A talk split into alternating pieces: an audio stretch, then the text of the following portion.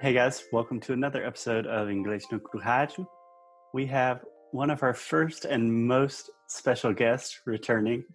We have Anne Marie Fowler, who is the owner, founder, director, the doer of all things at speakconfidentenglish.com. Anne Marie, welcome back to the show. Thanks. I'm so excited to be here. Yeah, so I believe you were on episode like 30, something more or less like that.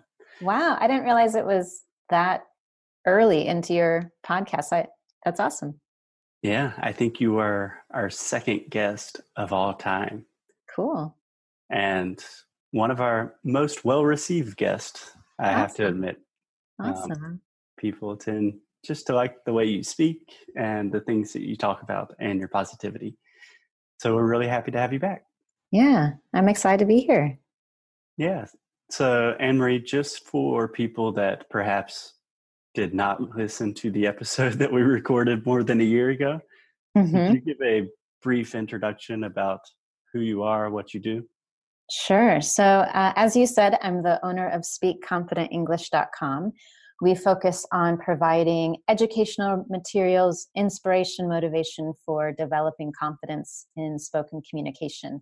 And we particularly focus on shy language learners, individuals who have been learning English for years and years, but still feel really nervous or stuck when they try to speak and lose all their words or just don't have the confidence to share ideas, start conversations. So that's what we really focus on uh, in all of our online lessons, our YouTube channel, and the courses that we offer as well. That's amazing. I wish something existed like that when I started learning Spanish years Mhm. ago, hmm because as you know, I am quite a shy person. Uh huh. and I think you've struggled with shyness learning Yep. languages in the past. Definitely. So that is awesome. Yeah, I'm still I'm still looking for someone to do the same thing in French for me because even, though I finally have achieved a place in French where I'm really comfortable and I can communicate, I'd still love to keep improving. I want to get better, and I haven't found anyone yet who who can do what I want them to do in French. So Absolutely. Yeah. If there are any Brazilians that also teach French, the opportunity is on the table. there we go. There we go. Yeah. So, Anne Marie, I think this ties in really well to the idea of students struggling to overcome being timid or shy or nervous. Um, and also, this theme that we have been doing the last few weeks on the show, talking about business, hmm because one of your areas of expertise is with interviews and Mhm. preparing students for job interviews. Yeah. So you actually have a course specifically for job interview preparation. Is that Correct. correct? Yeah. Confident job interviews. Cool. Could you just tell me a little bit about the the basic overview of that course? Like who's it for? Yeah. So it really is for international English speakers. So those of you who use English as a second, third, or fourth language who are honestly just nervous and overwhelmed with how to prepare for a job interview in English. You have all the expertise in your field, the knowledge that you need, the experience, but you have a difficult time talking about it in English. That might be due to lack of experience. It might be that you feel really uncomfortable talking about your strengths, which is a central part of a job interview in English. And many people from different language and cultural backgrounds struggle with how to identify what their strengths are, their skills, how to talk about them in a way that is confident but not arrogant, and do it in a way that makes them feel comfortable in a job interview. So, those are some of the things we focus on is how do you do that? How do you find out what your strengths are and skill sets are? How do you know which ones you should talk about in a job interview? And how do you do it in a way that's comfortable for you that um, allows you to demonstrate your background your expertise without being um, arrogant or sound too proud of what you've done Right. Right. That's always a delicate balance of Mhm. being confident and then just sounding like you know everything. right That is another resource that I wish existed many, many years ago for me. Right. Right.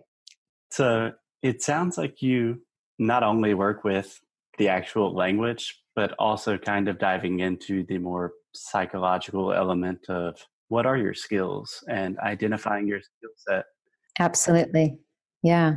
Yeah, that's the first part of the course is we we first just we go to the most challenging part first, which is figuring out what your strengths are and how can you get comfortable talking about them and then we take the next step of actually starting to practice the language and practice a variety of uh, traditional interview questions and also those that are unexpected and unusual because definitely in job interviews there are several questions that are often quite tricky to answer and something that you didn't plan for you didn't expect.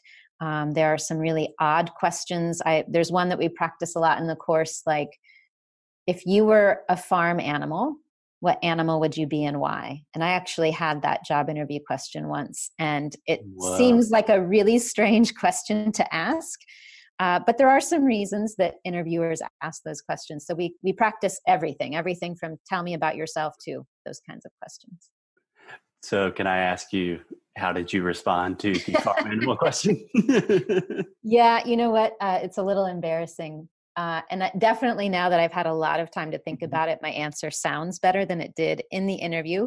But I thought about it for a little bit, and I think I ended up saying I would be a pig because pigs are surprisingly intelligent yeah. and they're not afraid to get in and get dirty and get into the details and go through, um, you know. So I sort of, the analogy was that um, I'm not afraid to tackle things. Um, we have that expression in English um, I'm not afraid to get dirty, which is I'm not afraid to get into the details and the challenges and find the yeah. solution and dig into things. Um, I actually really enjoy that and thrive on it.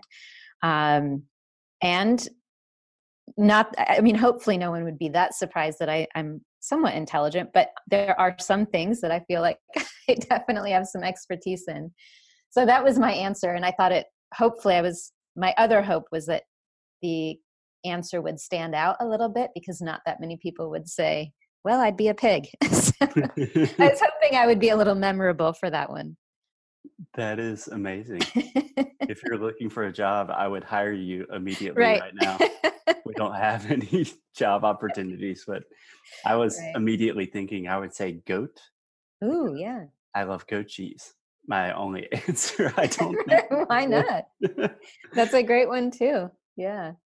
Yeah, I remember in I've received a handful of bizarre interview questions. I think the most difficult one was how many golf balls do you think you could fit in a Boeing 737? Oh my gosh. What do you even say?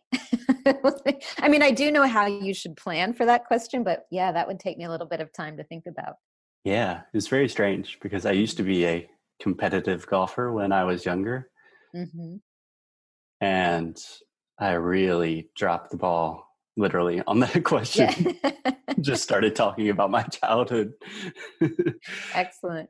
Excellent. So I think that's a great point that there are always in most interviews the normal questions that you expect you can mm-hmm. prepare answers for like what are your strengths weaknesses tell me about yourself right but do you have any advice for those questions that kind of come out of nowhere and surprise yeah. you? Like, how do you prepare for an answer that you were unprepared for? Yeah, actually, so I definitely have an answer to that.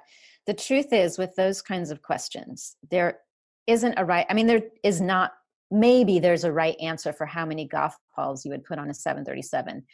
Somebody could probably physically do that and put golf balls in a plane and count how many there are. So there is an answer, but the person in asking you that question in the job interview doesn't have that answer.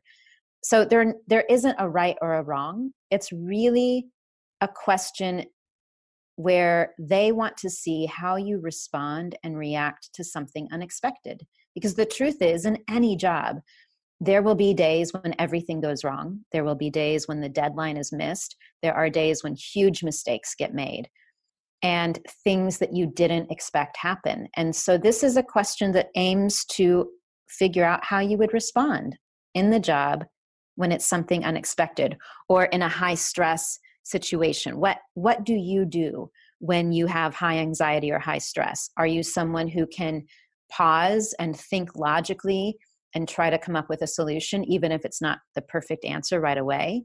Can you mm-hmm. handle the situation well? Or do you freak out? Do you panic? And do you freeze and just stop? So that's one of the reasons interviews ask interviewers ask that question or ask questions like that is they're really testing you to see how you respond in those situations. So the my first response is be prepared for an unexpected question and show them that you can think about it and say, wow, that's a really interesting question. I've never put golf balls in a 737. Hmm. And let it be an opportunity for you to talk through how you might figure out the answer. This is, again, part of the process of seeing how you think.